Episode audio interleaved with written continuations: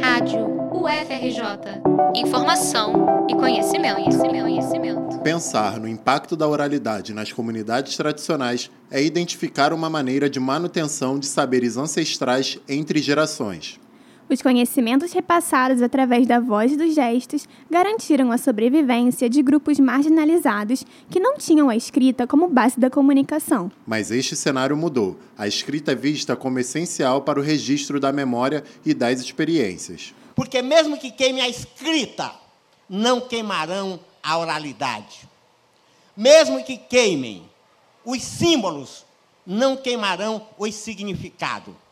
E mesmo que queime os corpos, não queimarão a ancestralidade. O debate sobre oralidade e consolidação de trajetórias foi tema na Festa Literária das Periferias, a FLUP, que acontece na Gamboa, região central do Rio de Janeiro. A mesa Confluências e Escrevivências, muito mais que rimas, lotou a Arena Machado é Cria na tarde de domingo, 15 de outubro. Na roda, os escritores Conceição Evaristo e Nego Bispo contaram seus pensamentos e experiências mediados pela jornalista Flávia Oliveira. Os dois escritores cunharam os termos que deram nome para a mesa na FLUP. Escrevivência é o conceito de junção de escrita e vivência, criado por Conceição Evaristo. Segundo ela, escrevivência não é a escrita de si, que se esgota em uma experiência individual. Escrevivência carrega a vivência da coletividade. Nego Bispo aborda o conceito de confluência para pensar como os saberes foram separados pela colonização europeia e como podem se encontrar e se reconhecer novamente o que o autor vem considerando um exercício de contracolonização. Segundo o pensador quilombola, confluência é a lei que rege a relação de convivência entre os elementos da natureza e nos ensina que nem tudo que se ajunta se mistura, ou seja, nada é igual. Ele faz alusão ao curso das águas, que aproxima, transforma e mantém uma essência.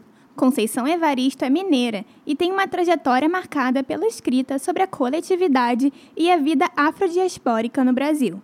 Conceição dá voz nas suas narrativas a um lugar que ela mesma habita e transpõe nas palavras suas vivências enquanto mulher negra. Prestes a completar 77 anos, a linguista arrasta gerações que se enxergam nas suas experiências, na sua escrita e no seu discurso. A escritora também foi homenageada em 2023 com o prêmio Juca Pato, um dos mais importantes entre os escritores. É a primeira vez que uma intelectual negra é reconhecida pelo troféu.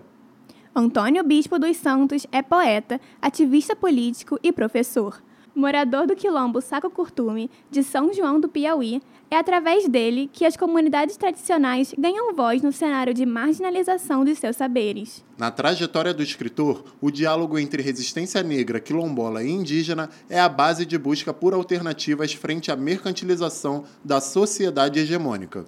Na conversa sobre oralidade, os dois lembraram que seus conceitos de escrevivências e confluências são atravessados pela prática e experiência negra e diaspórica.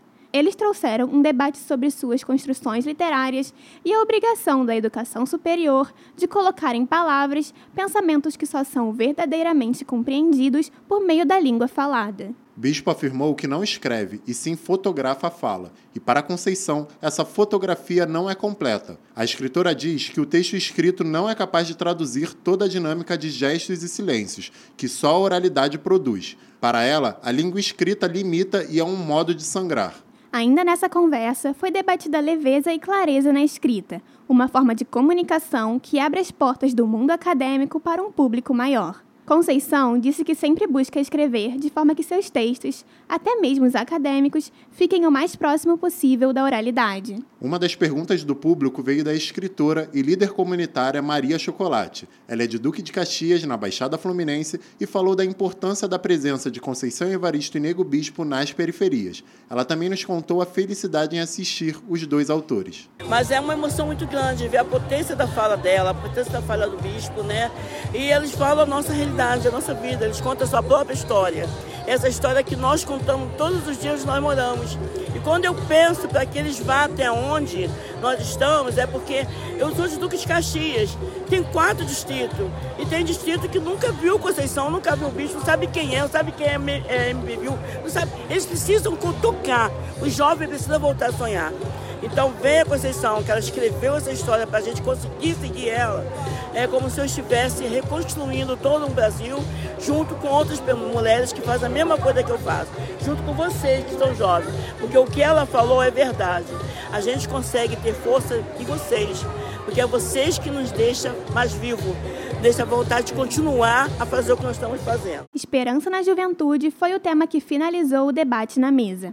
Nego Bispo trouxe o lugar da infância na construção deste cenário. Ele disse que o verdadeiro valor de uma trajetória só é validado quando uma criança se espelha em uma pessoa mais velha de sua comunidade, ou seja, brinca de ser você. Para a Rádio FRJ, Bispo falou sobre o lugar da infância na perpetuação da oralidade. Porque quando eu digo que a vida é começo, meio e começo, eu estou dizendo que a vida é circular.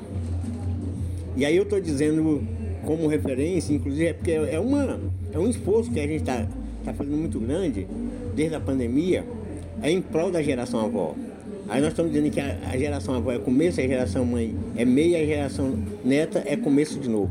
Isso para fazer com que as pessoas cuidem mais da geração avó e cuidem mais da geração neta para que se tire os velhinhos do asilo e que se tire as crianças da creche. É um pouco isso. Conceição tem esperança na juventude. Ela disse que é papel da atual geração segurar as portas que foram abertas pelos mais velhos. A escritora afirmou que sua esperança é renovada ao observar iniciativas como o Congresso de Pesquisadores Negros, assim como a interação entre crianças negras e brancas que a acompanham. Essa nossa crença não é uma crença de esperança, é uma crença de reivindicação. Porque as pessoas brancas têm uma responsabilidade, e talvez até uma, uma responsabilidade maior, de mudar o que está aí. Porque não fomos nós que criamos essa situação de, é, é, não é nem desagradável, não somos nós que criamos essa situação de subalternidade dos negros na sociedade brasileira. Falar de juventude é também olhar para os ensinamentos entre gerações. Nesse sentido, conversamos também com a mediadora Flávia Oliveira.